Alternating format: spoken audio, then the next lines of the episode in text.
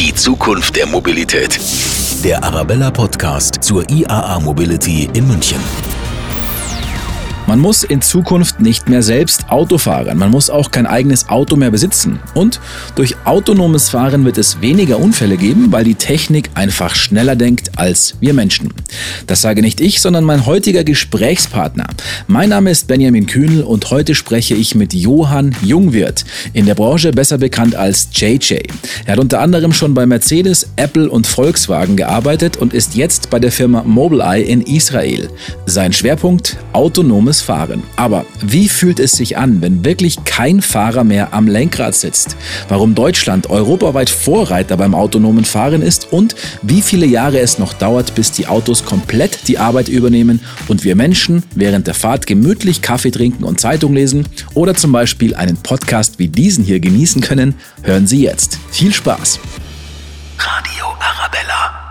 Ja, wir sind verbunden. Die Leitung via Videochat nach Israel steht und damit sage ich ganz herzlich Hallo an Johann Jungwirth, der, wenn ich es richtig sehe, gerade tatsächlich in einem autonomen Fahrzeug sitzt. Das ist richtig, ja. Das ist ein äh, selbstfahrendes Auto von Mobileye und äh, wir testen gerade hier in Tel Aviv äh, und das passt ganz gut. Herr Jungwirth, die IAA Mobility ist ja, wie der Name schon sagt, die Mobilitätsmesse. Es geht um die Mobilität der Zukunft mit dem Motto auch What will move us next? Was glauben Sie denn? Ähm, wie werden wir uns in Zukunft denn bewegen? Wird es gar keine eigenen Autos mehr geben? So ein kleiner Ausblick. Also die Zukunft wird äh, nach wie vor sehr viele Lösungen bieten äh, und, und zwar eigentlich noch ein paar mehr als heute. Ähm, also ich erwarte nicht, dass das Auto als solches verschwindet, dass man selbst fahren kann, aber es wird jetzt sozusagen ergänzt. Das heißt also neben äh, Flugzeug, äh, zu Wasser sozusagen mit dem Schiff, äh, mit der Bahn, öffentlicher Nahverkehr und eben dem Privatwagen, so wie wir es heute kennen, kommen Lösungen dazu, die auf Basis selbstfahrender Fahrzeuge äh, ähm, ja, auf die Straße kommen. Das heißt, man muss nicht mehr selber als Mensch fahren. Und, und das wird dann über die ganze Bandbreite äh, an äh, Fahrzeugen ausgerollt. Das heißt also im Prinzip, äh, öffentlicher Nahverkehr wird davon profitieren, über Shuttles und Busse, die selbst fahren. Äh, und, und man muss äh, auch irgendwann kein Fahrzeug mehr besitzen. Ja? Das heißt, diejenigen, die das möchten, äh, können von A nach B kommen mit selbstfahrenden Fahrzeugen auf Knopfdruck.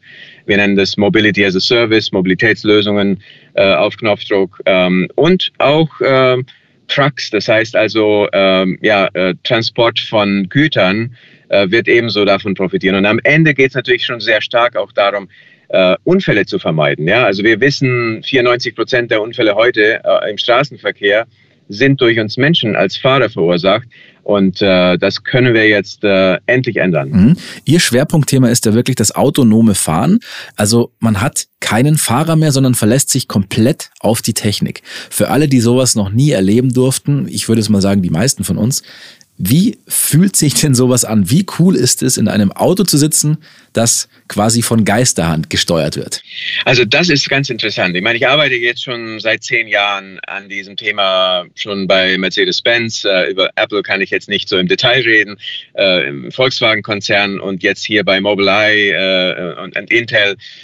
Und alle Studien, an denen ich sag mal, selbst beteiligt war und äh, alles, was wir jetzt hier auch in Israel erleben und äh, auch in, in München, ja, mit unserer Flotte in München, in Detroit, in New York, in Tokio, in der Nähe von Shanghai, ist, äh, dass nach einer kurzen Zeit, also bei dem einen dauert es, äh, sag mal, eine Fahrt ja, von fünf bis zehn Minuten, äh, bei dem anderen dauert es vielleicht drei Fahrten, bis man sich so komfortabel äh, fühlt und, und so sicher, äh, dass man dann eigentlich abschaltet, ja, und gar nicht mehr merkt, dass das Fahrzeug selbst fährt. Die Leute holen dann ihr Smartphone raus oder ihr Tablet äh, und tun so das Übliche, ja, was sie auch im, im Flugzeug äh, oder in der Bahn oder im Bus tun. Und äh, also ich kann nur sagen, also in Summe, ähm, ja, etwa zwei Drittel der Menschen ich der festen Überzeugung, die werden also umsteigen oder diese Dienstleistungen nutzen, sobald sie verfügbar sind. Und es wird sicherlich ein paar geben, äh, für die das erstmal nichts ist, die noch vorsichtiger sind. Ähm, und es gibt sicherlich auch ein paar ganz wenige, die sagen, okay, ich steige in so ein Auto nicht ein, ich will selber fahren. Aber das ist völlig in Ordnung. Dafür gibt es ja mal flexibel äh, alle Lösungen. Und für alle, die wirklich gar keine Vorstellungen haben, wie sowas funktioniert, können Sie uns da ein bisschen in, in einfachen Worten vielleicht erklären, warum fahren die Autos denn auch ohne einem menschlichen Gehirn? Also, ähm, zum einen gibt es ähm, also ein Gehirn, das heißt einen, einen Großrechner äh, sozusagen, in unserem Fall äh, natürlich basierend auf unseren Mobileye, IQ, äh, System on Chips oder äh, eben äh, Chipsets. Ähm, das heißt, diese äh, ähm, äh, Rechner verarbeiten die ganzen Daten von den Sensoren. Und wir nutzen jetzt gerade in dem Auto, in dem ich gerade sitze, ähm, also eine Bandbreite an Kameras, äh, an äh, Radarsensoren und eben LIDAR, das heißt Lasersensoren äh, kombiniert. Und das heißt also, das Fahrzeug ist in der Lage, über diese drei Sensorebenen ähm, alles wahrzunehmen, äh, was um das Auto herum geschieht. Ja, von sag mal äh, Katzen und Hunden, die über die Straße laufen, äh, bis äh, Menschen, Fahrrädern, Motorrädern, Autos und und alles äh, sozusagen, was wir Menschen auch wahrnehmen und sogar mit Rundumsicht. Ja, das heißt, die haben nicht den Nachteil, dass sie nur nach vorne schauen äh, können oder vielleicht mit kleinen Spiegeln auch nach hinten, äh, sondern die haben rund um sich die ganze Zeit. Und äh, das heißt also, diese Daten von den Sensoren äh, werden verarbeitet und dann gibt sozusagen eine äh, ne, ne Karte noch dazu, äh, die also die, die statischen Objekte, die Fahrbahnen, Fahrbahnmarkierungen, Fußgängerüberwege und so weiter äh, darstellen oder auch die Ampeln und, und, und welche Ampel für welche Spur sozusagen gilt. Ähm, und dann die, die Entscheidungslogik. Ja, das heißt also äh, im Prinzip, äh, wir nennen das Driving Policy, also das heißt, es gibt eine Entscheidungslogik, die also so wie wir Menschen auch alle äh, Regeln kennen, alle Straßenverkehrsregeln und diese beachten. Mhm. Aber das ist ja auch immer der Punkt bei vielen Kritikern, die sagen, nehmen wir mal an, es spielen zum Beispiel Kinder auf der Straße, es rollt ein Ball direkt vors Auto. Erkennt das autonome Auto dann praktisch die Gefahr? Also ist das möglich? Also das ist nicht nur möglich, das ist sogar für solch einen Rechner äh, viel einfacher und auch schneller zu bewältigen. Also was wir in der Realität sehen, ich meine, wir sprechen ja oft von der Schrecksekunde. Das ist tatsächlich so, dass der Mensch also etwa eine Sekunde braucht, um diese Situation überhaupt zu erkennen, wahrzunehmen und zu reagieren.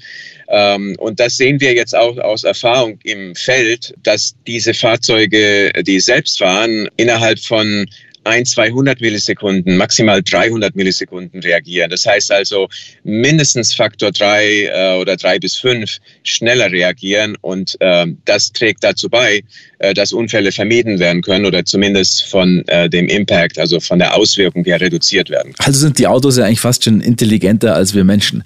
Aber trotzdem kann man ja immer noch am Ende des Tages selbst wählen, ob ich jetzt die Technik fahren lasse oder auch selbst am Steuer sitze, richtig? Das ist so und ich meine, da unterscheiden wir jetzt auch, was die äh, Technologie angeht, also dieses Self-Driving-System, das Selbstfahrsystem, ähm, ob das eben eine Lösung ist für Flottenfahrzeuge, die dann tatsächlich auch kein Lenkrad mehr benötigen äh, und die kann man sozusagen ab Werk so bauen, äh, dass die ähm, einfach Menschen von A nach B bringen auf Knopfdruck und die, die werden dann auch in, ich sag mal so, Betriebshöfen dann geladen und gewartet und gereinigt und geparkt und so weiter über Nacht, äh, wenn sie nicht im Betrieb sind. Und äh, eben Privatfahrzeuge. Das heißt also, wir sehen also im ersten Schritt auch aufgrund der höheren Kosten äh, für das, das System so den Zeitraum 2022, also 2022 bis 2025 eher fokussiert auf solche Flottenfahrzeuge, man nennt es auch Roboter-Taxis oder äh, eben äh, ja, äh, selbstfahrende äh, Fahrzeuge als, als Taxis oder Shuttles oder eben Busse.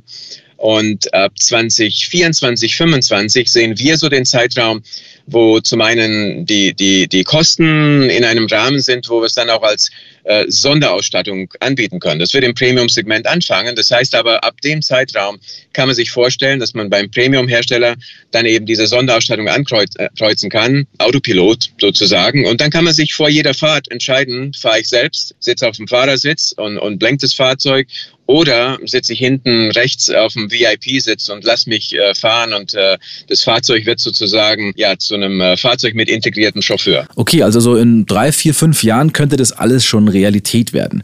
Bei uns in München sind aber jetzt schon mehrere autonome Testfahrzeuge unterwegs, die dann auch bei der IAA praktisch ausprobiert werden können.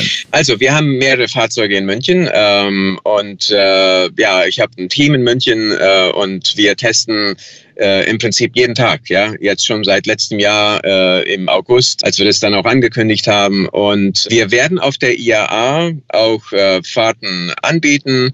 Und das heißt also, wir haben dort ein paar Fahrzeuge. Ja, das heißt natürlich vor allem erstmal unsere Partner, Automobilhersteller, Zulieferer, aber das ist jetzt eine Möglichkeit. Äh, wenn man auf der IAA ist, äh, kann man uns kontaktieren und äh, dann eventuell eine ja, Demofahrt erleben. Okay, also wir merken schon, es tut sich da wirklich einiges beim Thema autonomes Fahren. Ähm, es scheint aber so, als wären dann ein paar Städte oder Nationen auf der ganzen Welt schon so ein bisschen weiter als wir jetzt hier in Deutschland, oder? Ja, in diesem Punkt muss ich sagen, hat Deutschland äh, nicht nur aufgeholt, sondern ein Stück weit überholt. Also was die aktuelle Bundesregierung jetzt in den letzten zwei bis zweieinhalb Jahren auf die Beine gestellt hat mit diesem neuen Gesetz zum autonomen Fahren, ist wirklich lobenswert. Also ich habe mich da natürlich persönlich auch sehr stark äh, für eingesetzt, schon äh, seit 2015, 16, äh, schon jetzt vor dieser letzten Leg Legislaturperiode äh, und viel äh, Werbung für gemacht, auch in, in Berlin. Und äh, das wurde dann im Koalitionsvertrag dann auch vereinbart äh, zwischen CDU und SPD äh, und, und, CSU. Und äh, das wurde jetzt tatsächlich umgesetzt. Das heißt, das äh, neue Gesetz äh, ist gültig. Äh, seit Ende äh, Juli. Wir warten jetzt nur noch auf die Regulierung, äh, ich sag mal, den Prozess, wie dann solche Level 4, also voll selbstfahrende Fahrzeuge dann eben TÜV genehmigt werden können übers KBA ähm, äh, das Kraftfahrtbundesamt. Und äh, das heißt also, diese Fahrzeuge, an denen ich gerade arbeite, die äh, sind dann sozusagen zulassungsfähig in, in Deutschland. Und damit hat Deutschland tatsächlich eine Vorreiterrolle eingenommen. Äh, das heißt, es ist das erste Land, was also regulär ein solches Gesetz zum autonomen Fahren eben nach Level 4 oder Level 5 ja, äh, sagen wir, umgesetzt hat. Da freue ich mich auch persönlich äh, äh, darüber.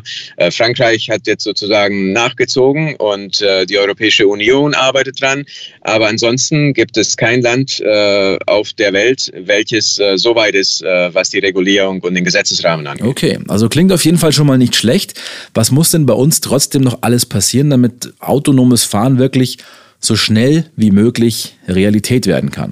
Also äh, mit dem gesetzlichen Rahmen und der Regulierung ist jetzt wieder die Industrie gefragt. Ja, das heißt also Unternehmen wie wir und auch Wettbewerber äh, und natürlich also gerade in, in, in enger Partnerschaft mit Automobilherstellern, aber auch mit öffentlichem Nahverkehr. Also wir arbeiten also sehr eng äh, mit äh, PTOs, also Public Transport Operators, dem, dem VDV, also ähm, das heißt also mit äh, allen äh, ja, Betreibern vom öffentlichen Nahverkehr in Deutschland, auch der Deutschen Bahn ähm, und äh, anderen. Das heißt also, wir arbeiten jetzt gerade sehr, sehr gezielt darauf hin, zum einen selbstfahrende äh, Taxis, das heißt also Fahrzeuge, die man äh, ja für eine Fahrt von Tür zu Tür verwenden kann, äh, umzusetzen und parallel eben dem, dem öffentlichen Nahverkehr zu helfen. Und da sehe ich eine Riesenchance mit Shuttlen, also wie wir den zum Beispiel jetzt gerade mit äh, Transdev in Frankreich und Lohr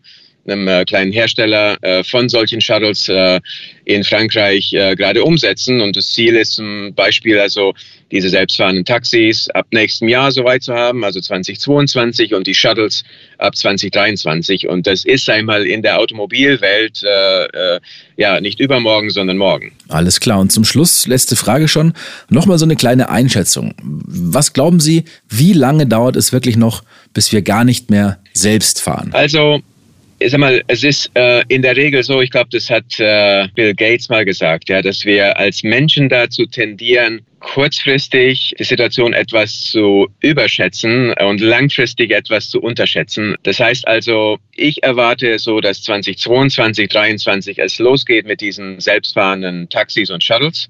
Äh, nicht überall, auch jetzt nicht in ganz Deutschland, äh, sondern das wird dann erstmal in, in äh, Städten äh, losgehen, aber auch auf dem Land, also im ländlichen Gebiet äh, kann ich mir durchaus auch vorstellen, dass zum Beispiel Dienstleistungen wieder zurückkehren. Ja, ich meine, wir sehen das ja, dass gerade im ländlichen Gebiet Apotheken schließen oder andere Dienstleistungen und die können jetzt wieder zurückkommen, ja, mit solchen Dienstleistungen auf Rädern. Ähm, und äh, zum anderen ähm, erwarte ich dann eben ab 24, 25 äh, ja, solche Sonderausstattungen. Das heißt also für diejenigen, die lieber eben privat Fahrzeuge besitzen, in ihrer Garage haben, ähm, ist das ähm, ja, der richtige Weg. Das heißt, dann eben auch einen Chauffeur dazu zu bestellen. Und dann in einem nächsten Schritt äh, könnte ich mir vorstellen, dass die Hersteller nicht nur den Autopiloten oder den Chauffeur als Option, also als Sonderausstattung anbieten, sondern auch das Lenkrad. Das heißt, man wird dann sozusagen sich entscheiden können, äh, das Lenkrad äh, abzubestellen. Ähm, und äh, das heißt, komplett auf selbstfahrend umzusteigen. Das wird allerdings noch ein bisschen dauern. Dafür braucht man äh, zum Beispiel eine Kartenabdeckung dann eben für ganz Deutschland. Und das ist wiederum ein Vorteil von Mobileye, weil wir heute schon diese Karten also auto generieren auf Basis von äh, Fahrzeugen. Also es sind mittlerweile schon also etwa eine Million Fahrzeuge ähm, mit unserer Fahrassistenztechnologie, wo wir etwa 10 Kilobyte pro Kilometer an Daten bekommen und anhand von diesen Daten diese hochauflösende Karte für selbstfahrende Fahrzeuge automatisch generieren können. Und äh, das ist äh, ja für die Skalierung extrem wichtig. Und das ist uns sehr wichtig. Also es geht uns hauptsächlich um das Thema Sicherheit und um das Thema Skalierung. Ja, das heißt also, dieses ganze Thema wird nur fliegen, wenn wir das schnell skalieren können und dementsprechend schnell vielen Menschen und auch an vielen Orten ähm, ja, anbieten können. Also so in den kommenden drei, vier, fünf Jahren wird sich da einiges tun und wir sind praktisch nur noch ja, Beifahrer im eigenen Auto. Genau, oder, oder eben Mitfahrer ja, äh, in, mit solchen äh, Mobilitätslösungen auf Knopfdruck. Da glaube ich ganz fest dran, weil das eine schöne Ergänzung ist. Und das kann ja dann auch als, als letzte äh, Meile sozusagen oder erste Meile sein, um äh, mit solchen Fahrzeugen dann eben zum Hauptbahnhof zu kommen oder zur nächsten Bushaltestelle und dann mit dem öffentlichen Nahverkehr weiterzufahren. Optimal. Dann sage ich auf jeden Fall vielen Dank für das äh, interessante Gespräch und dann spätestens zur IAA hören und sehen wir uns wieder wahrscheinlich. Genau, ich freue mich drauf. Das wird wirklich ein großes Event. Tolle Sache und äh, ich freue mich sehr auf München. Herzlichen Dank und schöne Grüße nach Tel Aviv. Dankeschön. Ja, schönen Tag noch. Alles Gute. Die Zukunft der Mobilität. Mit Radio Arabella, dem offiziellen Radiopartner der IAA Mobility 2021. Auf radioarabella.de und überall, wo es Podcasts gibt.